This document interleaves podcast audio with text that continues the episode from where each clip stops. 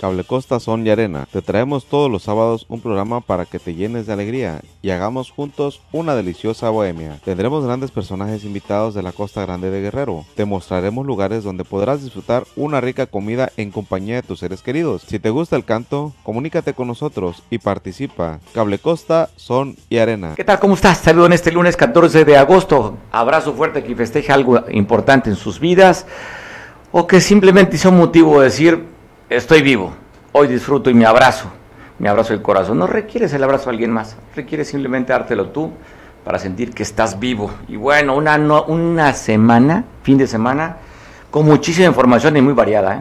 Desde el éxito que fue el evento de Belinda, el Dorre Mi allá en Chilpancingo, como también una gran cantidad de ataques y fallecidos, accidentes, en fin, cargadito, cargadito el fin de semana en información y agradezco mucho poder platicar con mi compañero Julio César Damián, porque reportan el fallecimiento de un hombre conocido al cual pues conocemos a su, a su familia.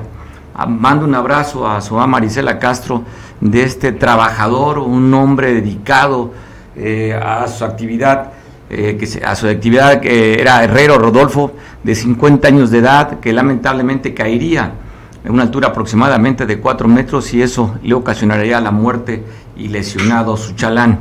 ¿Cómo estás, Julio César Damián? Una triste historia para Toyaca. Hola Mario, sí, así es.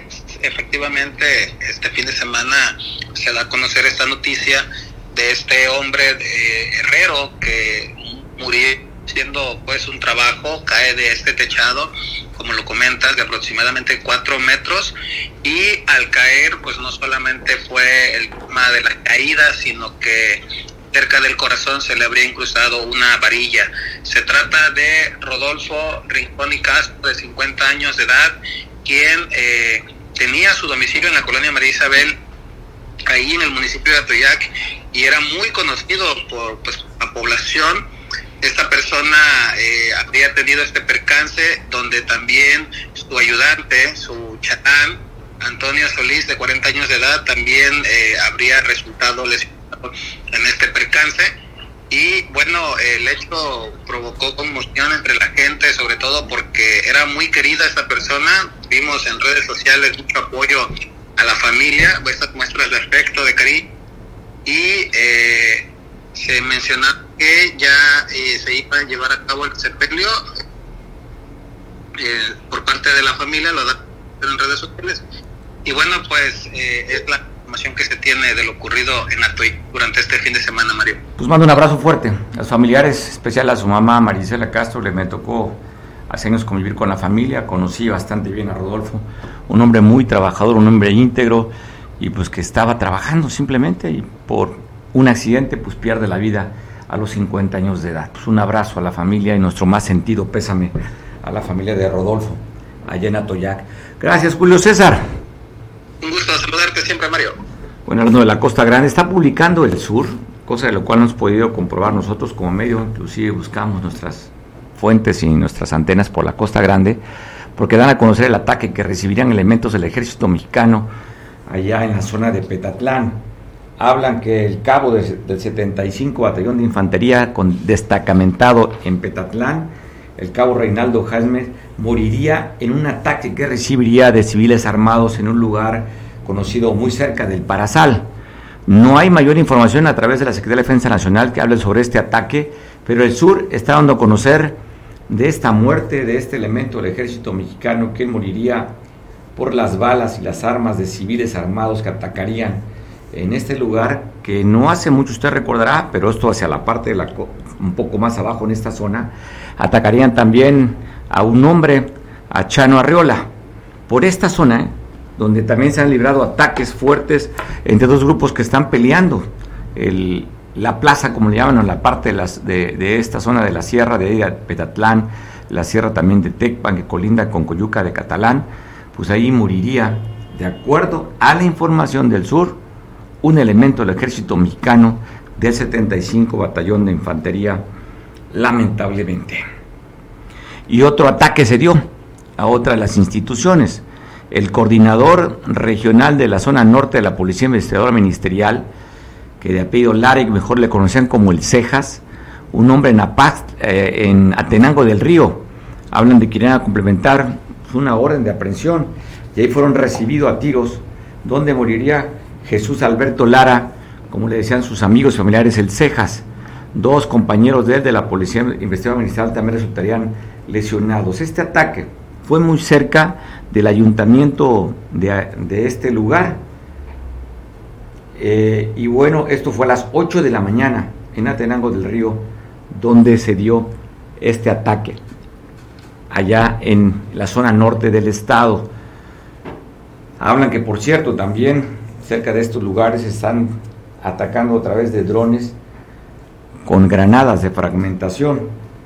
Hay preocupación de los habitantes que desde el sábado dice que han estado dando los ataques, donde están disputando también esta zona del estado en el Caracol. Entonces, pues, bueno, están el sábado, están dando también de ataques en la zona de la zona norte del estado.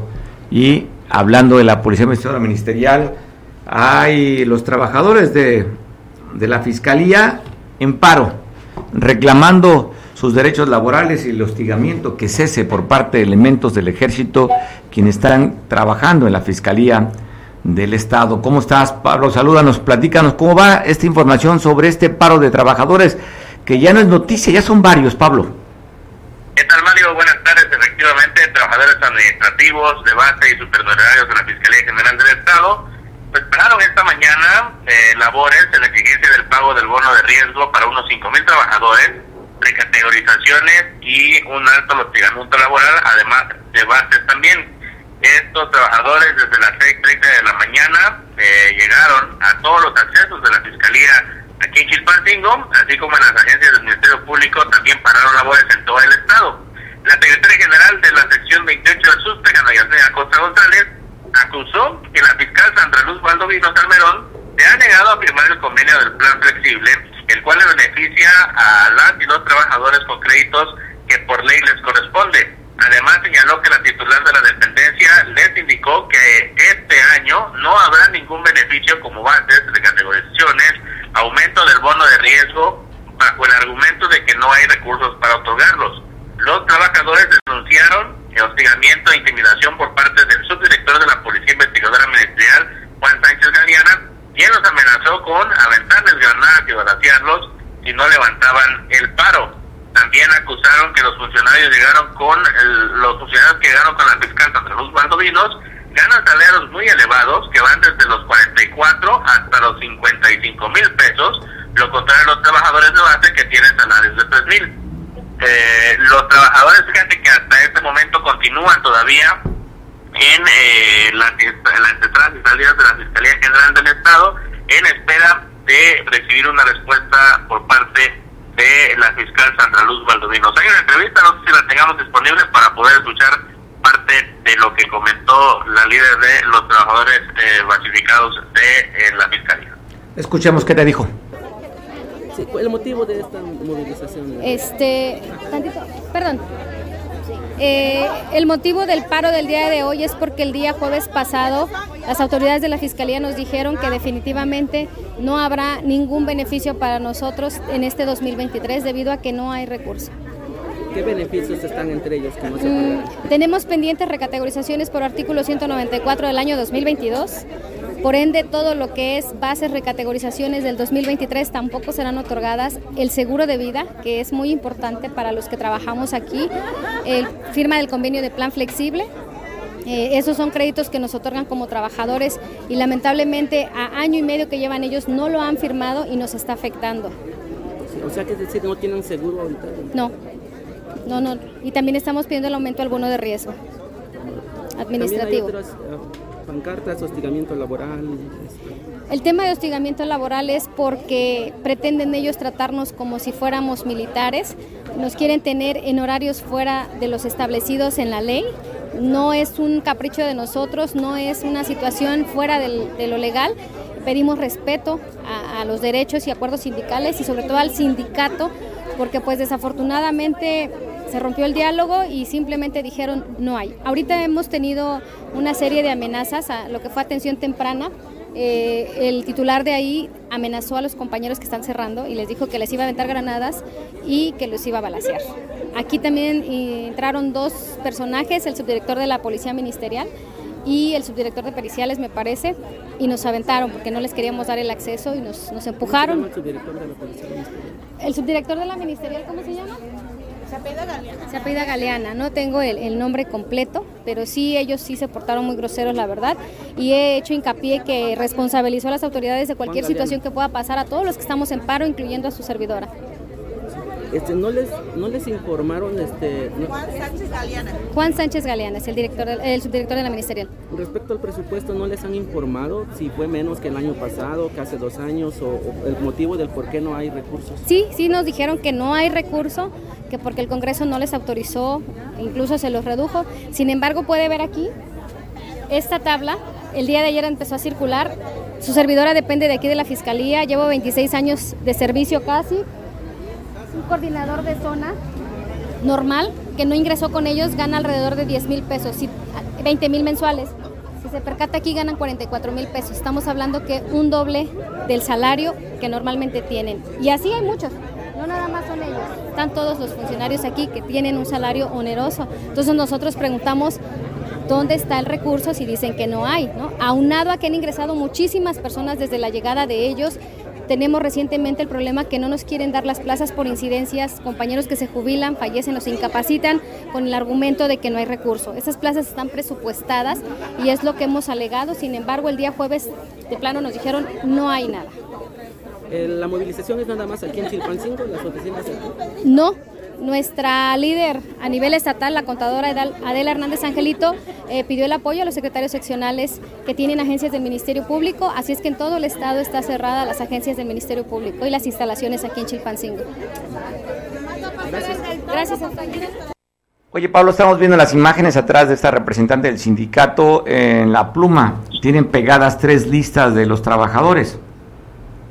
Sí, fíjate que una de las denuncias que están haciendo y por el cual también es uno de los motivos de este paro de labores es porque están denunciando los altos salarios que tienen algunos eh, coordinadores de zona, sobre todo de la Fiscalía General del Estado, que ellos señalan que son trabajadores que son militares y que acaban de ingresar a la Fiscalía y que hay mucha diferencia entre lo que gana, por ejemplo, un coordinador de zona que ya estaban en la, policía ministerial con los que acaban de llegar, pues ellos están exigiendo salarios de hasta 60 mil pesos y pues ellos afirman que cómo es posible que haya dinero para dar este, esos salarios con esas cantidades, pero no haya dinero para recategorizaciones ni para pagar los bonos y en algunos de los casos de los trabajadores que tampoco se les ha pagado el seguro de vida. Entonces, pues hay una inconformidad grande por parte de la base trabajadora de la Fiscalía, que Mario, hay que decirlo, tú lo sabes, no es la primera vez que le protestan a la fiscal en lo que lleva el tiempo al, al frente de la, de la fiscalía.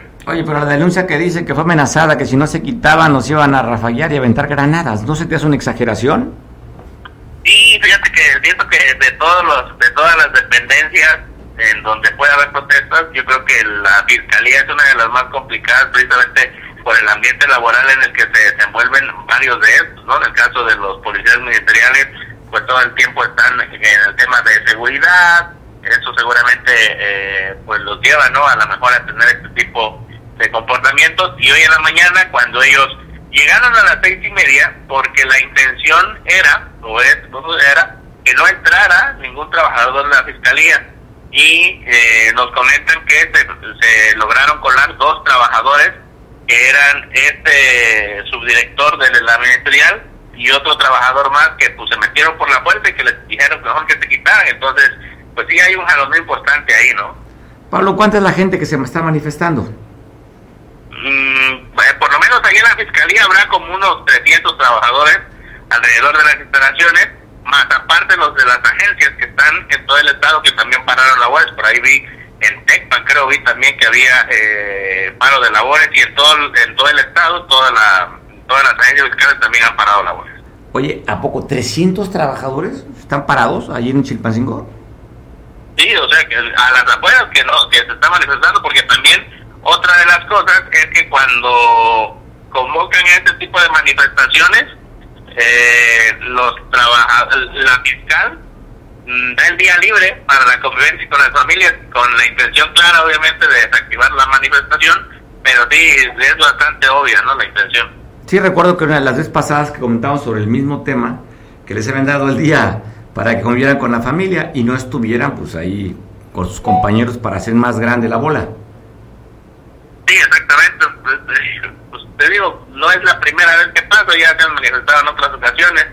Y entonces, pues a la espera, hasta mediodía no se ven acercado ninguna autoridad de la Fiscalía para poder dialogar con los manifestantes. Vamos a ver qué se llega al puerto, ¿no? Complicado, ¿no? Primero llegaron con una intención de que todo era corrupción, que había que limpiar la Fiscalía, trajeron sus propios elementos militares. Y el tema, Pablo, pues creo que antes una una fiscalía corrompida, como dicen ellos, pues daba más resultado que esta, Pablo. Pues sí, la verdad es que, pues, hay muchos frentes abiertos, Mario, ¿no? Tenemos el tema, eh, pues hay varios puntos de inseguridad, habrá que ver, así como cuando hay, que incluso también hubo un paro de, de trabajadores de salud, pues hay afectaciones, ¿no? En los hospitales, en las clínicas de todo el Estado, pues también cuando paran labores los trabajadores de la Fiscalía, pues seguramente hay una afectación en el tema de seguridad. Y es el talón de Aquiles de esta administración federal y por supuesto Guerrero estamos dentro también de unos estados más violentos, entre los 10 estados más violentos está Guerrero. Y el tema de la investigación de los delitos, pues no vemos que estén presentando con cierta regularidad o frecuencia la detención o captura de delincuentes. Nos basan a través de boletines la detención de uno que no cumplió con sus actividades en casa, eh, y pues y muy frecuentemente la localización de personas extraviadas que todos los días tristemente desaparecidos en el estado. Pero de ahí en fuera que veamos detenidos de alto impacto, que haya investigaciones, que se vea realmente el trabajo de la fiscalía, Pablo, muy chato, muy, muy chato. Sí, seguramente, pues mucha gente considera que quedan a deber, como ya bien dices, cuando detienen a, alguien porque no ha pagado la pensión, por ejemplo, ¿no? Le hacen un megaboletín y lo publican y cuando pues surgen problemas grandes, ¿no? Los enfrentamientos que hemos visto en la zona norte, en la tierra caliente, pues no, no te ven detenciones, entonces pues sí es complicado, ¿no? Saber pues quién tiene la razón, en este caso de los trabajadores, qué habrá, qué tendrá que decir la fiscal, la fiscal les dice que no hay dinero, que por eso no les ha entregado las recategorizaciones, pero y entonces de dónde sacan el dinero para poder tener esos altos, salarios ¿no? de los comandantes regionales. Pablo, ¿qué es eh, de la, el dato que se dio el fin de semana, la detención de siete personas previo al, al concierto de Belinda? Eh, hay más información porque fue muy escueto, simplemente hablaban que tienen lanzagranadas, tres, tres fusiles de asalto y droga con características propias del cristal y unas placas balísticas, no más, no dan nombres de detenidos ni nada.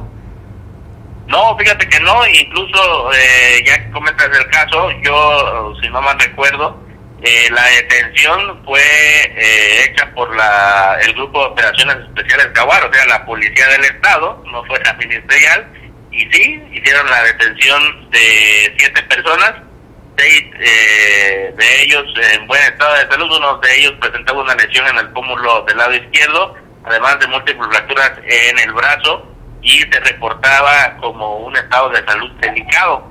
A estas personas también se le decomisaron dos fusibles lanzagranadas, un rifle AR-15 y una eh, sustancia, la droga que, se le conoce como cristal también les fueron decomisados y 15 eh, chalecos balísticos, estos pues, para que no te den las balas, y esto fue hecho por parte del Grupo de Operaciones Especiales Jaguar el día sábado, como ya bien comento, aquí en, la calle Mariscal Galeana. Colonia Galeana, ¿verdad? Reportan. Hacia, el norte de Chilpancingo. Hacia el norte de Chilpancingo, según se dice que fue en 911 que alertaron de la presencia de esos hombres civiles armados. Llegaron los elementos de la Policía del Estado, como tú lo comentas, el grupo Jaguar, y fueron, esta es la detención, no presentan la fotografía de los detenidos, solamente hablan de siete personas que fueron aseguradas, y como tú dices, una de ellas con lesiones delicadas, porque según lo que se dio a conocer, que este sujeto brincaría de un segundo piso para evitarse capturado y pues no era de goma, Pablo, no era de goma. no, pues es que ya con la desesperación de no ser detenido, pues hace uno lo que sea, ¿no? y en este caso desafortunadamente pues eh, la suerte no le jugó bien. Pablo, gracias por la información, te mandamos un abrazo. Por cierto, ¿fuiste al espectáculo de Belinda? No, te diré que no, no soy, no soy fan de Belinda. Pero pues era gratis y además está, está de buen ver, Pablo. ¿Por qué no aprovechaste tu pupila que se alimentara de, de cosas bellas? Pues estaba esperando a que lo transmitieran en redes, pero pues no, pero, pero ya, pues no, no, la verdad es que no, no, no, no es fea, pero también no, no soy fan de Belinda y luego pues venga a solear, mejor en la casa, tranquilo, con la familia. Oye, eso no, te desincentivó el hecho que por la mañana dijeran que habían asegurado unas ganas de fragmentación en las oficinas del PRI, justo donde iba a ser a un lado el espectáculo de Belinda? ¿Eso no te desanimó? Hombre, un hecho, un hecho aislado, ¿eso qué? Nada, te desanimó. Y lo que anduvo circulando por redes sociales que culpan a la ex, exdirectora de comunicación social, Erika Lurs, de mover estos grupos para tratar de boicotear el evento de Belinda. Pues fíjate que fue el fin de semana, si hubiera sido entre semana, esto hubiera sido una guerra campal, ¿no? Y sí, anduvo circulando esta imagen en donde están haciendo mover estos mensajes, pero eh, pues el concierto se llevó a cabo, hubo vigilancia, la gente acudió, vino gente de otros estados, entonces... Pues, el evento fue un éxito, habla, ¿no? Pero sí, todo lo que estuvo atrás de eso, ¿no? La detención de siete sujetos, las granadas de fragmentación encontradas ahí cerca del evento, y la otra, pues la activación de grupos de WhatsApp para generar un caos y un terror y para que boicotearan el evento y de acuerdo a lo que dicen, que sería el de la Fundación Reyes Heroles, que es del, del PRI, y que esta campaña estaría encabezada por la que fuera directora de comunicación social con el gobierno de Héctor Astudillo, Erika Luz. Sí, fue un fin de semana muy movido, la verdad es que hasta ni pareció fin de semana. Bueno, ayer ya estuvo más tranquilo, pero el sábado sí pareciera que había un jaloneo y una expectativa de cómo iba a salir el concierto y eh, pues ahí está, ¿no? Bajo vigilancia, pero se dio. Pues qué bueno que se dio, qué bueno que fue un éxito, qué bueno que no, no creyeron muchos en esta activación de estas cuentas para generar terror y pues sí parece como una campaña, ¿no? Granadas y luego activación de cuentas pues para que la gente fuera. Todo parece, coincide, ¿eh? Dice, habla como pato, camina como pato, ¿qué es, Pablo? Pato, ¿no? Pato. Y le echan la culpa a la expoderosa directora de comunicación social con Héctor Astudillo, Erika Lurs, que ya se encabezó de activar estos grupos con este de la Fundación Reyes Heroles. Y dice el señor este Lotzing, creo que se apellida, que le hackearon su cuenta de WhatsApp. Pues híjole, es tan sencillo poder tener una imagen y tan sencillo hackearla que uno no descarta nada, ¿eh? Ni digo que sí, ni digo que no, yo digo que hay que estar a la expectativa. Y también Alejandro, Alejandro Moreno, el presidente de la PRI a nivel nacional, pide y exige que se investigue, como también lo pidió el senador Manuel Añoro Baños, el tema de las granadas que fueron encontradas en las oficinas del PRI. Sí, fue algo que sorprendió. Muy temprano el sábado aparecen estas dos granadas de fragmentación, una activada sin explotar y otra eh, que estaba desactivada, no la intentaron explotar. Entonces, pues sí, es algo que eh, a mediodía activó el PRI, de manera inmediata se pronunciaron y eh, pues están exigiendo, ¿no? Que se investigue para esclarecer qué es lo que está sucediendo. Pero bueno, tú por el concierto, ¿no? El concierto, oye, y yo, yo veo ahorita en las notas, ¿no? Una campaña en contra el senador Manuel Añor de Baños, digo que es campaña porque la publica una página de Facebook, la replica como suya otra página de Facebook, hablando justamente de Erika Lurs y diciendo que tiene que ver el senador Manuel Añor de Baños cuando sabemos en política que Erika Lurs es del grupo de Héctor Astudillo. Ahora, Ahora quieren endosarle eh, esto de las activaciones para Manuel Añor Baños que no tienen nada que ver con Erika Lurs. Erika Lurs cuando trabajó, cuando fue alcalde el senador Manuel aquí en Acapulco, estuvo ella en Secretaría de Desarrollo Social. Y después Erika Lurs cambia, cambia de, de, este, de grupo político y se va con Héctor Astudillo y sigue siendo parte del grupo de Héctor Astudillo, pero en la perversidad política ahora le quieren endilgar como siempre a Manuel. Sí, el problema es que si no, si le tiran a todo y a nada le dan, pues entonces se acredita la posible acusación, ¿no? Pues sí, me parece interesante. Lo que sucede, Pablo, que ya estamos en tiempo electoral y esto avecina que va a ser una cena de negros. Eso apenas comienza y no, no hay que espantarse. No hay que espantarse, porque ahorita están luchando las candidaturas hacia el interior.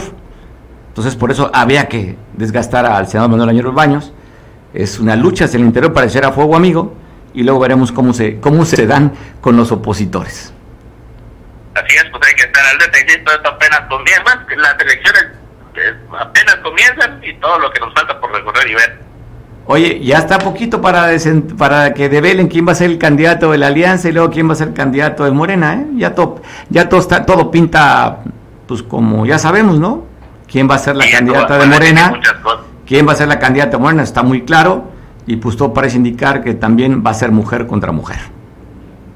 Pues a ver cómo le hacen en Guerrero para apoyar, ¿no? Porque pues en Guerrero a Xochitl Gálvez no, no se le ha visto y también no tiene una estructura de apoyo en el caso de ellos. Entonces, pues habrá que ver cuál va a ser eh, el papel que jueguen los turistas en la elección nacional.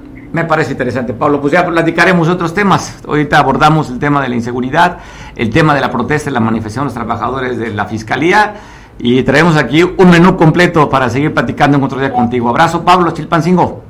Buenas tardes, María. Pues bueno, hablando temas de, temas de seguridad, dan a conocer del asesinato de un masculino que le cercenaron la cabeza, la dejaron en, en su asiento de la moto, el cuerpo a un lado, maniatado y amarrado también de los pies. Esto fue en la colonia La Garita, de acuerdo al reporte en la calle África.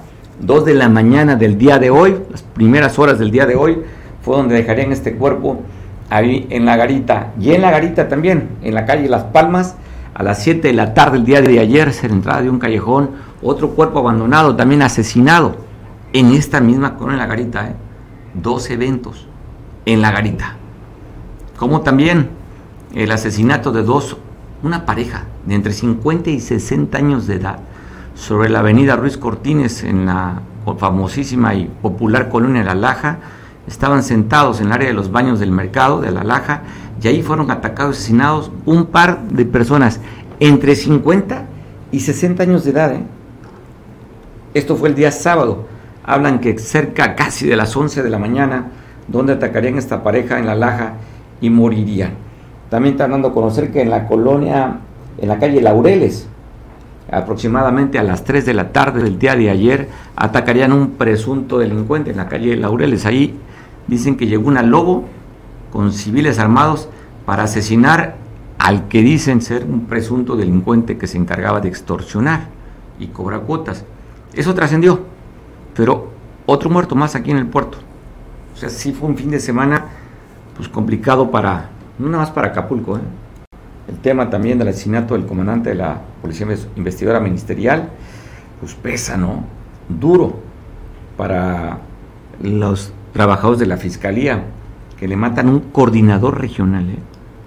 y además uno, hermano de un hombre muy conocido, Gerardo Lara, al cual le mando un fuerte abrazo, gente muy, muy cercana con el exgobernador Rubén Figueroa, que están allí pues, lamentando el asesinato de su hermano, el famoso Cejas, atacado y muerto, allá con la, estaba en su actividad, un hombre que se dedicaba a cuidar y dar seguridad a los guerrerenses, pues fue atacado y muerto.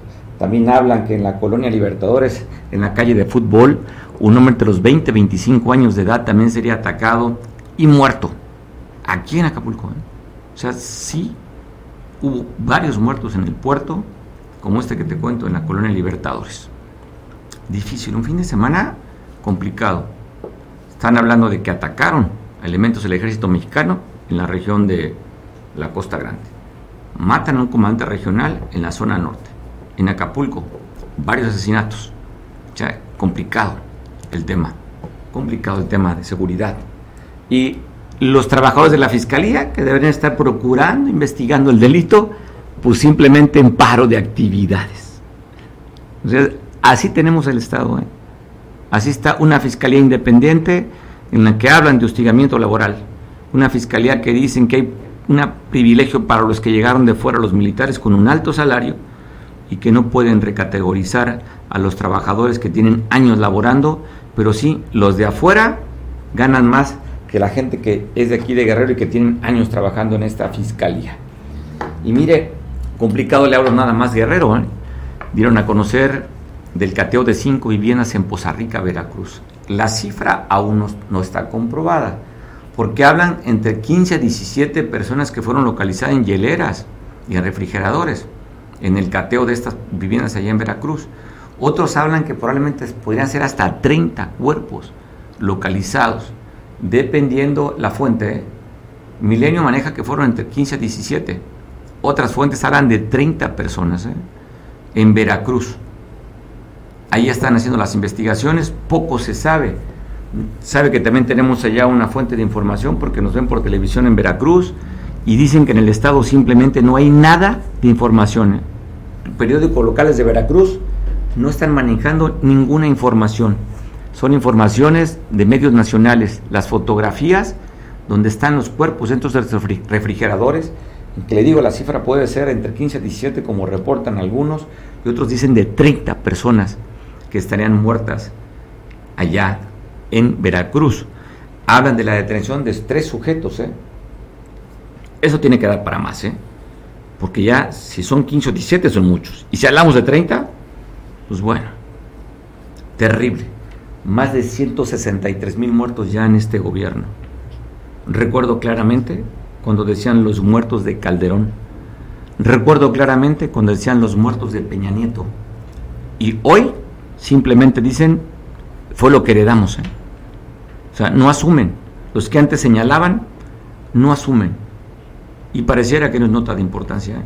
pero se hablan de 15 o 17 o 30 muertos en Veracruz, un estado gobernado por un morenista, Cuitlagua García, y complicado, ¿no? Complicado el tema, ¿eh? y si no hacemos la, el reconocimiento, sucede como cuando el tema de las adicciones, el primer paso es el reconocimiento de la aceptación de, que no puedo o que tengo esta enfermedad, pero cuando tú pateas la pelota y avientas para el 6, eh, para, para el 2000, ¿cuándo fue Calderón? 2008, cuando inició la supuesta guerra, 2008, y saquen cuentas al 2023. Cuando tú pateas diciendo, es Genaro García Luna, es Calderón, y no asumir la responsabilidad, es que simplemente tu diagnóstico no lo estás asumiendo y no tienes responsabilidad. Y podrían ser todos los días las mesas de coordinación a las 6 de la mañana en Palacio Nacional y el resultado no se ve. Pueden ser las coordinaciones de muchos estados y cuando sabemos que si bien es cierto los gobernadores coordinan las mesas, los gobernadores están muy limitados. Quiero pensar si un militar, como el comandante de la región militar de aquí de Acapulco, o de Guerrero y Oaxaca, como el comandante de la región naval, va a aceptar órdenes de un civil ya no importa si es hombre o mujer, ¿eh? eso no importa. Simplemente la formación castrense, hay dos clases de personas, los civiles y los militares. Y los militares están arriba de los civiles, ¿eh? porque ellos tienen la formación que ellos, en cuestión de un ataque, pueden inhabilitar a 10 personas. Es decir, su formación es así, de superioridad. Y así se sienten, superiores, ¿eh? militares o civilones como de manera despectiva se refieren a los que no tenemos la formación militar. Entonces, difícilmente en las mesas de coordinación por la paz van a, van a aceptar la no orden, ¿eh? sugerencia o recomendación de un gobernador. Es diferente en Palacio Nacional, porque el comandante supremo de las Fuerzas Armadas de México es el presidente de la República. Ahí sí, el presidente da órdenes al ejército y a la marina. Pero en los estados los gobernadores simplemente son coordinadores de la mesa. No están en ningún momento, le dan órdenes o sugerencias que acate un militar. ¿eh? Pero absolutamente nada. Así es que, y mientras la orden venga de palacio y dicen que abrazos no balazos, el resultado tenemos más de 163 mil muertos y la lista va a aumentar tristemente porque vienen tiempos electorales y no van a querer confrontar a los delincuentes por ningún motivo para evitar que se le haga una masacre o algo de lo que ellos siempre señalaron, caso Tlatlaya, siguen culpando a militares de la desaparición de los 43 normalistas, ya salieron los delincuentes, los que habían aceptado, que les habían cachado mensaje, ya salieron. Y al contrario, están dos generales y militares en prisión porque ellos serían los que desaparecieron a los 43 normalistas. hay una consigna. Y cuando vemos los libros de texto muy respetable, las opiniones de cada quien, yo nada más doy un comentario. Cuando un transgresor de la ley que atacaría al gobierno, lo ponen como héroe. Cuando hablaban de una, un grupo subversivo urbano, en Monterrey, los ponen como héroes. Esa, esa es la narrativa de este gobierno. Cuando tu comandante supremo defiende a los transgresores, a los que han atacado al ejército, lo ponen como héroes. Como dice el clásico de este poeta filósofo michoacano, venga el tonito, yo nomás digo la letra y mi productor va a cantar la letra. ¿Va? ¿A dónde vamos a parar? Usted ponga el tono. pues sí, 163 muertos y sumando. No son los muertos de este gobierno, ¿eh? No lo son. Es la herencia del pasado. A cinco años sigue siendo la herencia del pasado. Una radiografía en la que usted recordará ¿eh? cuál era el mensaje. Acúsenos con sus abuelitas y con su mamá. Y que decían también, mismo de Palacio Nacional, hay que darle libros. O sea, esa era, esa sigue siendo la política humanista en no ir a estos transgresores que en Veracruz han encontrado 15 o 17 muertos y que puede aumentar a 30 muertos. Pues simplemente minimizar, hacer como que no sucede y volteamos para otro lado. Y cuando volteamos para otro lado, volteamos a Chilpancingo, nos damos cuenta de la imagen de un hombre que fue asesinado al, en el Hotel Presidente. Esto fue el día viernes, cerca de las 7 de la mañana. ¿Tenemos la, crónica o nada más somos, tenemos imagen? La crónica. Pues te pongo la crónica de cómo un hombre a través de las redes sociales daba cuenta de lo que había sucedido, sucedido a este hombre que está identificado, y eh, que moriría en este hotel allá en Chilpancingo. Ahí está, eh. totalmente en vivo. Aquí, exactamente en la recepción del Hotel Presidente. acaban de chingar a una persona. Ahí para que le apliquen ceros por estos 20. Ah, la ¿Pero meras arriba o no?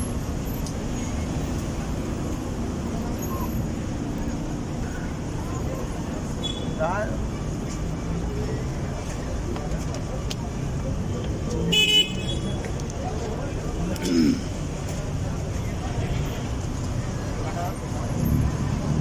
está mis 43, ahí está.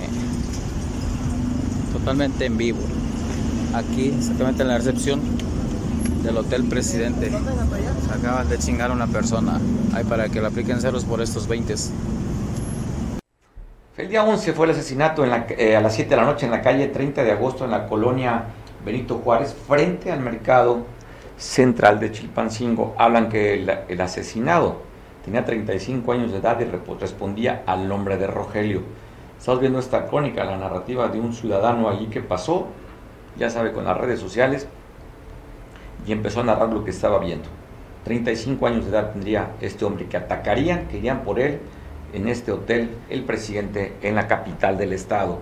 También reportan que en Chilapa asesinarían a un chavito de 18 años de edad, ya un hombre de 50 años, en una gasolinera, Jardines, a la entrada de Chilapa, por la carretera de Chilpancingo, en la calle, en la avenida Eucaria Presa, ahí atacarían a dos hombres, uno de 40 y 18 años de edad. El de 40 años moriría entre las bombas y el chavito de 18 años de edad moriría arriba de la camioneta que hablan que llegaron civiles armados directamente a asesinarlos en Chilapa. Hoy aquí sobre la costera Miguel Alemán, una motocicleta frente al hotel Fiesta Americana, pues venían o distraídos o algo sucedió, se impactaron en una urban, salieron volando los que iban arriba de la motocicleta, un hombre y una fémina, hablan que están con lesiones delicados de salud en este choque sobre la avenida costera Miguel Alemán.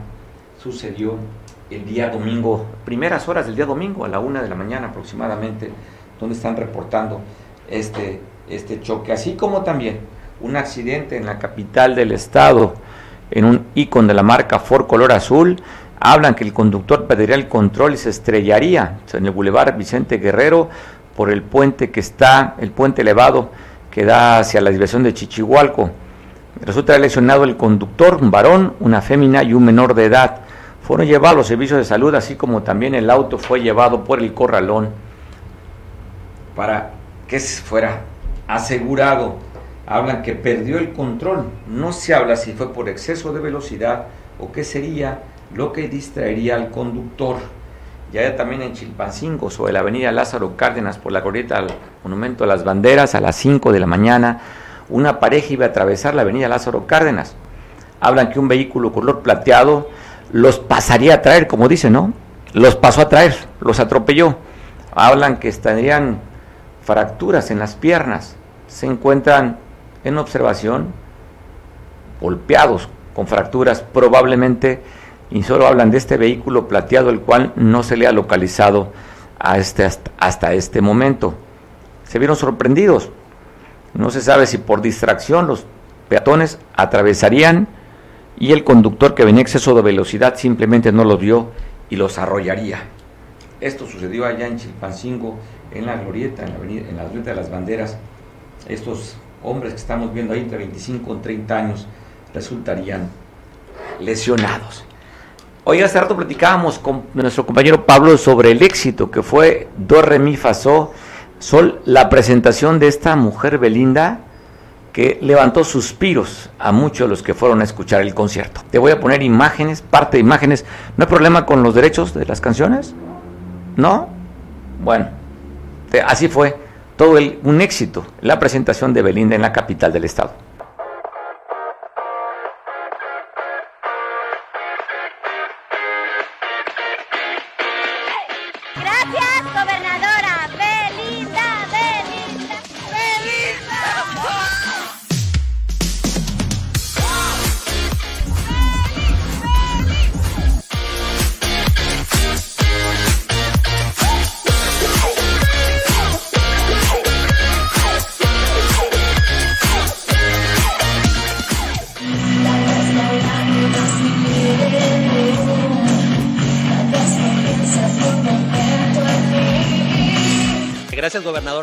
Traer eventos de calidad aquí a nuestra capital.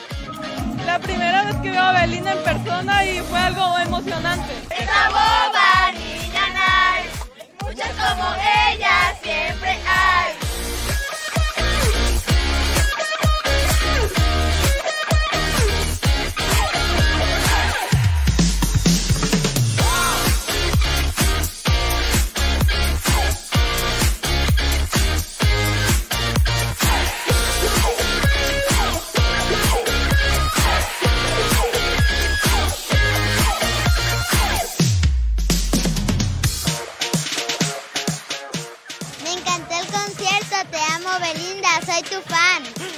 Te amo, estuvo espectacular este concierto. Muchísimas gracias por tanto amor. Muchas personas vienen desde lejos, que llegaron muy temprano desde ayer. Muchas gracias por, por tanto amor. Me siento muy orgullosa de estar aquí. Les amo con todo mi corazón.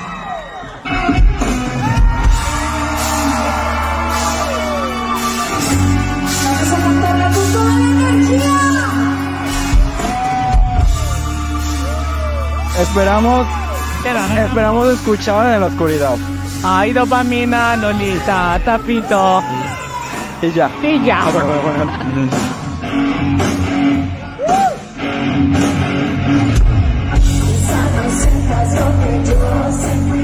Hey amigos, estamos súper divertidos porque Belinda se acerca al polideportivo. Así que gánense. Y gracias a la gobernadora por hacer lo posible. Y recuerden que puro Team Infierno.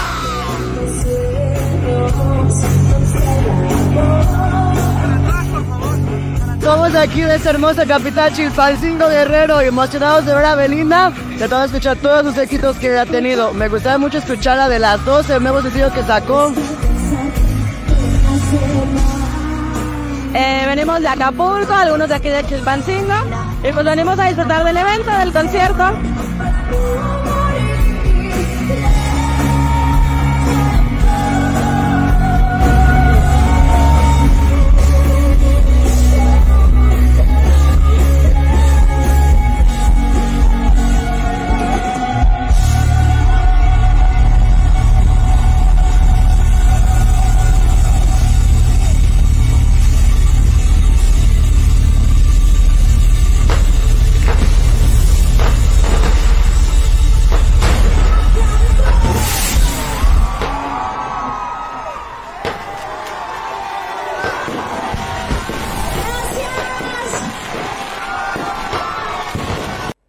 Secretario de Turismo Estatal está contento con los datos y las cifras de la cantidad de turistas y visitantes que recibimos en la temporada. Habían proyectado entre 67 a un 70% de ocupación, era lo que ellos tenían proyectado. Rebasó la cifra y hablan que en todos los destinos turísticos en esa temporada de verano una derrama económica de 6 mil millones de pesos aproximadamente. Esto lo comentó Santos Ramírez, secretario de Turismo a nivel estatal. Te paso un resumen de las actividades de la gobernadora Belín Salgado Pineda que hizo la semana pasada.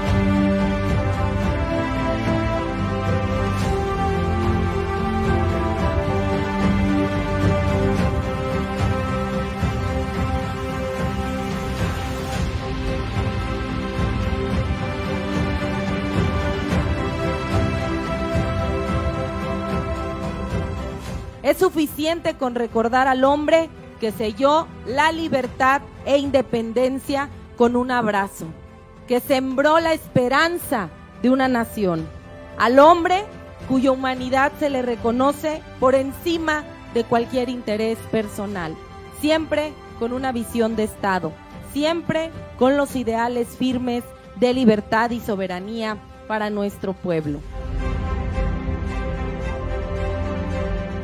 Somos el Estado que concentra la mayor herencia afrodescendiente del país, con su enorme legado cultural, histórico, gastronómico, artesanal.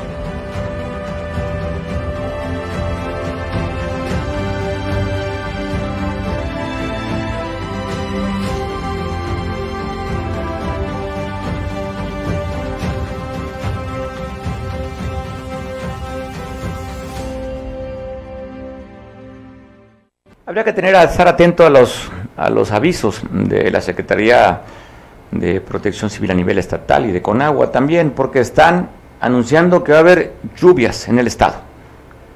La Secretaría de Gestión Integral de Riesgos y Protección Civil del Gobierno del Estado de Guerrero le informa el pronóstico meteorológico. Este día, lunes 14 de agosto del 2023, un canal de baja presión que se extiende al norte de Guerrero favorecerá la formación de nubosidad y precipitaciones dispersas por la tarde y noche. La onda tropical número 22 se encuentra sobre Oaxaca. Favorece delante de ella el desarrollo de nubosidad. Podría provocar hoy lluvias moderadas a fuertes, acompañadas de tormentas eléctricas por la tarde y noche en toda la costa de Guerrero.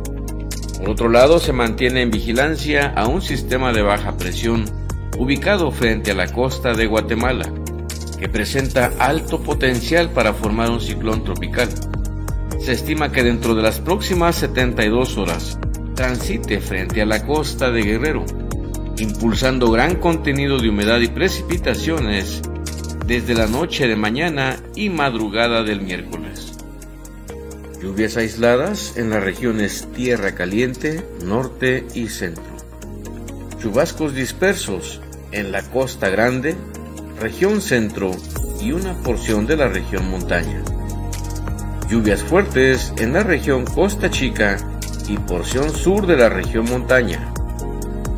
En tal sentido, y con el propósito de proteger la vida de usted y de su familia, así como la seguridad de sus bienes, se le invita a atender a las recomendaciones que emitan las autoridades municipales, estatales y federales, así como mantenerse informado ante los avisos que emita esta Secretaría de Gestión Integral de Riesgos y Protección Civil. La presidenta de la Junta Política del Congreso, la diputada Yoloxin Domínguez, se reunió con la presidenta de la Comisión de Pueblos y Afromexicanos para hacer este acuerdo sobre el tema de la violencia hacia los indígenas y afromexicanos. A nombre del Congreso del Estado, las diputadas Yoloxin Domínguez Serna y Marvén de la Cruz Santiago, presidentas de la Junta de Coordinación Política y de la Comisión de los Pueblos y Comunidades Indígenas y Afromexicanas respectivamente, firmaron este jueves el convenio de adhesión a la Coalición Global contra el Racismo Sistémico y por las Reparaciones en la ciudad y puerto de Acapulco. En el Congreso de Guerrero se suma a esta coalición para que desde nuestra trinchera trabajemos conjuntamente y arduamente con la población y con quienes integran esta coalición para lograr los objetivos propuestos, que es cortar de tajo en Guerrero esa discriminación por el origen o por la raza de las personas. Esta iniciativa de corte internacional fundada en noviembre de 2022 por Epsi Campbell Barr, actual presidenta del Foro Permanente de Afrodescendientes de la ONU, tiene como objetivo visibilizar y contribuir al efectivo reconocimiento de los derechos humanos colectivos del pueblo afromexicano, en apego a los instrumentos internacionales y a la constitución política de los Estados Unidos mexicanos. Nos sumamos y levantamos la voz para externar que no obstante se han logrado avances significativos en diversos sectores, el pueblo afromexicano sigue estando expuesta a discriminación, racismo y desigualdad que en nada abonan al desarrollo de sus comunidades. Hoy el pueblo afromexicano demanda una concreción de sus derechos humanos colectivos e individuales, políticas públicas con una atención diferenciada, porque como pueblo con raíces propias requerimos que se nos reconozcan y nuestras aportaciones sean visibles como tal. Al evento también asistieron las diputadas Beatriz Mojica Morga, Gloria Citlali Calixto Jiménez y los legisladores Jacinto González Barona y Rafael Navarrete Quesada. Con estas acciones el Congreso reafirma su compromiso a favor del pueblo afrodescendiente para erradicar la discriminación y fomentar una cultura antirracista en Guerrero. Oiga, creo que ya le van a cambiar la dirección de vía pública el nombre al director. Creo que le van a poner la piñata. Ya pasamos aquí alguna vez imágenes de lo agarraron a jitomatazos en el mercado central. Bueno, antes de que lo quemaran. Y después se fue allá por el Panteón de las Cruces para pues, levantar la basura que dejaban las vendedoras de flores y le dieron un puñetazo por la espalda. Y ahora le tocó la caída. Mírela nada más.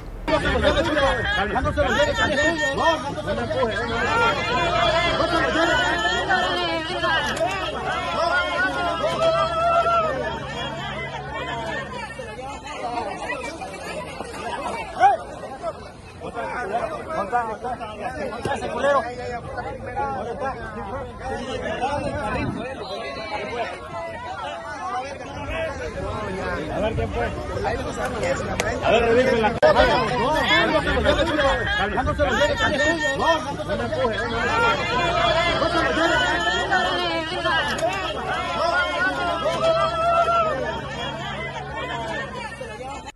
Creo que está bueno para un meme, ¿verdad, director de, Yo lo vi, la verdad, digo, espero que esté muy bien, pero no deja de causar gracia, ¿no? Sobre todo si lo vemos con ese sentido, porque si lo ves realmente, cómo pueden a la autoridad empujar, minimizar, pues creo que es de preocupación, más que de risa, porque no es la primera vez, ¿eh? Ya lo tomatearon, una mujer lo golpeó en, allá por el Panteón de las Cruces y ahora los vendedores ambulantes pues le dan su empujón, espero que esté bien. Es un hombre muy echado para adelante, pero mire. Y entonces pregunta uno si va con la policía turística, si eso le hacen a la autoridad que lleva policía, pues una falta de respeto, porque no lo ven, no lo ven a él como autoridad, ¿eh? Nomás recuerdo cuando estaba la administración de Adela Romano Campo y quitaron a muchos para la ventana ecológica ahí sobre esta playa Papagayo, llegó la autoridad, quitó todo, No un carrito, eh, como este por un carrito. Mira donde tiraron al director de seguridad, al director de vía pública. Ya llegaron, bloquearon y lo que tuvieran que hacer la autoridad cuando se faja los pantalones y está decidida la autoridad con el peso, actúa. Y no simplemente este hombre que ya pues, pues es de risa, le pegan, lo insultan y lo tiran. Esta es nuestra autoridad municipal. Enrique, ¿cómo estás? Te saludo. Gracias, Mario Rodilla. Pues sí, realmente siguiendo con mucho interés tus apuntes, comentarios, tus lecturas. Y está. Eh, el Estado, eh, o sea, como gobierno, como parte de, a, superior al gobierno, el Estado en Guerrero está perdiendo presencia, está perdiendo autoridad, como bien lo comentas. Hay, muchas cosas y, y muchas trillas que habrá que comentar. Yo estoy atorado con el tema de la fiscalía, que el día de hoy vivió una vez más una serie de bloqueos que desde el punto de vista del análisis tienen hay, hay muchas lecturas, si me permites darte algunas de ellas. Gustaría interesante todas ellas y contrastar Mira, con lo que decía nuestro compañero Pablo, ¿no? El por qué se estar manifestando. Pero eh, el punto acá es que desde hace ya siete u ocho semanas, eh, Guerrero y en particular su gobierno se encuentra en la picota, en la picota a nivel internacional incluso. Ha habido ataques directos, fuertes en contra de la de la familia de, de la familia gubernamental, diría Fox, de la pareja presidencial, en este caso de la familia gubernamental, ha, ha habido bastantes ataques fuertes, ha habido incluso eh, lecturas de que ha habido crisis dentro del Palacio de Gobierno, en la oficina principal, en donde la gobernadora eh, avienta los trastes a un lado, como si fuera por él y dijera, no más. Entonces, en, en este caso, la lectura novelesca que queremos darle aquí en la mesa de trabajo de patrullas de papel es que se buscó eh, se buscó que, que, algún otro evento jalara la atención de la, opinión pública y en este caso pues la fiscalía una vez más pues es el, punching bag de esta porque realmente la, las personas la gente que está haciendo burocracia dentro de la fiscalía del estado amigos todos es gente que no está eh, eh, que no está involucrada en temas de política y mucho menos de politiquería. Entonces, aparte de los hierros que podrían cometer los burócratas que puedan actualmente en la fiscalía, me refiero a las áreas de recursos humanos, a las áreas de asesoría jurídica. Aparte de eso, y, y quítale el tema de que a principio de año el presupuesto del 2029 fue reducido a la fiscalía en más de un 30%. Entonces, ello implica pues el no pago de bonos, el no pago de ciertos gastos que antes se podían pagar. Entonces, a, en sumando eso, los actos se ponen en orden y, la crisis, pues ahí está, como bien lo comentaba Pablo Maldonado, pero no es un tema del ejército, ¿eh? porque ahí los medios quieren comentar qué es el ejército. Recordemos que eh, eh, eh, el, poder legislativo del Estado, o sea, los, diputados locales, son los jefes directos de la fiscal. Y ahí el, la, el, presidenta o presidente del Jucopo debería de, tomar medidas y, llamar a cuentas o aclarar o, hablar como, como jefe y pedir cuentas y obviamente la fiscal Sandra Luz tendría que acudir a dar su, su información, porque la fiscal es militar ciertamente, pero actualmente se encuentra bajo las órdenes directas del Congreso del Estado de Guerrero y de ahí para abajo, ¿eh? Entonces digo, sí merecería mucha atención, pero a mí me hace más ruido el tema de la grilla, ¿no? Pero a ver, eh, Enrique, entiendo, ¿no? Hay inconformidad, hablan de hostigamiento laboral, eh, sí. la forma de conducirse de un militar al civil es muy diferente de su vocabulario, la exigencia correcto. de horarios, la exigencia de condiciones es muy diferente a la vida civil, pero sí. hoy es, en, en, la manifestación están publicando las listas de lo que ganan, eh, gente que llegó del, de, de, los militares que están comisionados en la fiscalía que ganan unos salarios altos, están tres listas que están circulando y que pusieron ahí, donde están, ¿cuánto ganan? O sea, no es un tema de dinero, sino que hablan de una mala administración para beneficiar a algunos. Por eso te comentaba que hay, hay dos factores. El primero, el, los hierros y, y, eh, burocráticos como el que comentas, ¿no? Y el segundo, la falta de, de colmillo en el tema de la grilla, ¿no? O sea, no supieron, no supieron defenderse. Recordemos que gran parte de los militares que se encuentran eh, en funciones de, de, funcionarios de la fiscalía, gran parte de ellos pues, son elementos que vienen de los escritorios, ¿no? Que vienen de las áreas administrativas. No, no, no mermo con ellos su capacidad patriótica, ¿no? Pero no tienen el, el temple que tuviera un militar de arma, un militar de incluso de Estado Mayor. Digo, no dejo de, de reconocer el trabajo y el esfuerzo de los soldados que estudian Derecho, Administración, Contaduría, como el caso de el señalado Ferrer, pero el temple es diferente y sí, realmente hay dos cosas que no se pueden ocultar, el amor y el dinero, ¿no? Y en este caso, quien hizo el trabajo de espionaje para robarse esas listas, que hay que ver si son actuales, eh, realmente sí exhibe bastante eh, ese aparato. ¿no? Oye, por un lado, el tema administrativo, Enrique, eh, el resultado también ha dejado mucho que desear por parte de la fiscal. Y luego cuando el fin de semana matan lamentablemente a tu coordinador regional de la zona norte, o sea, complicado, ¿no? Complicado el tema ahí de la fiscalía. Porque el coordinador eh, era un policía profesional, ¿eh? venía desde la escuela famosa de Atoyac, allá donde estudiaban los policías judiciales, ¿no? O sea, era un policía profesional. Entonces hay que reconocer y, y, pedirle a Dios que lo tenga en su gloria, porque sí era, era un profesional y fue un golpe muy duro para la policía ministerial actual. Entonces hay, hay crisis eh, eh, en, el área de la, de la Procuración de Justicia en Guerrero, hay una crisis, obviamente el respaldo institucional por parte de, de Sedena es muy importante, es lo que sostiene realmente a, este grupo de elementos del, de justicia militar, pero tendría que haber una respuesta política también incluso, ¿eh? Tendría que haber cambios y, y, y lo, puedo ver con mucha, con mucha eh, eh, elocuencia, pues porque yo estuve trabajando un año y medio como vocero de la fiscalía y, y no es profesional que yo, que yo escupa para arriba, ¿no? Pero sí señalarle que mis compañeros tienen que tener más profesionalismo, eh, más apoyo por parte de la fiscal y, y ver qué sigue, porque ahorita la crisis no permite que, que, existan relevos, ¿no? O sea, sería, sería un, un, escándalo más a Guerrero. Pero sí, qué bueno que, que de, Costa se encuentra eh, en el frente de la información para poder señalar, ¿no? No, no se trata de ser juez, ni, ni parte, ni porrista.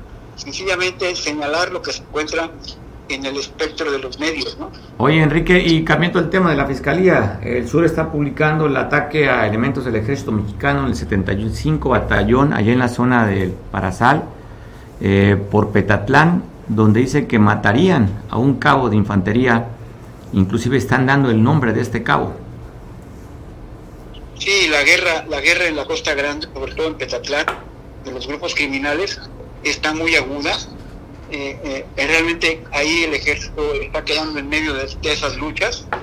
Y pues sí, la gente que se anda moviendo con armas y, y es, está expuesta a, a, ese tipo de acciones, habría que revisar la información si fue un ataque directo a, a los elementos de esta unidad militar o fue algo circunstancial, pero ya merecerá mañana pues dar una lectura, Mario.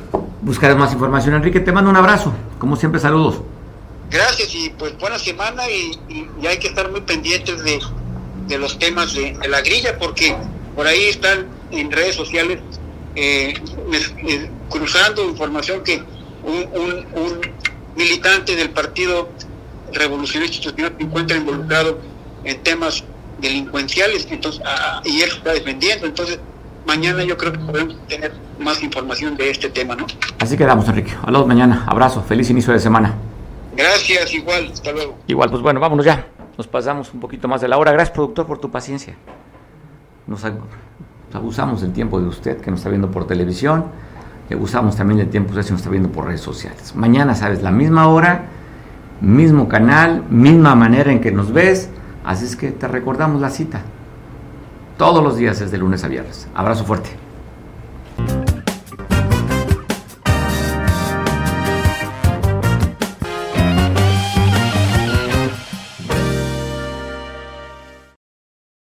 Cable Costa Son y Arena. Te traemos todos los sábados un programa para que te llenes de alegría y hagamos juntos una deliciosa bohemia. Tendremos grandes personajes invitados de la Costa Grande de Guerrero. Te mostraremos lugares donde podrás disfrutar una rica comida en compañía de tus seres queridos. Si te gusta el canto, comunícate con nosotros y participa. Cable Costa Son y Arena.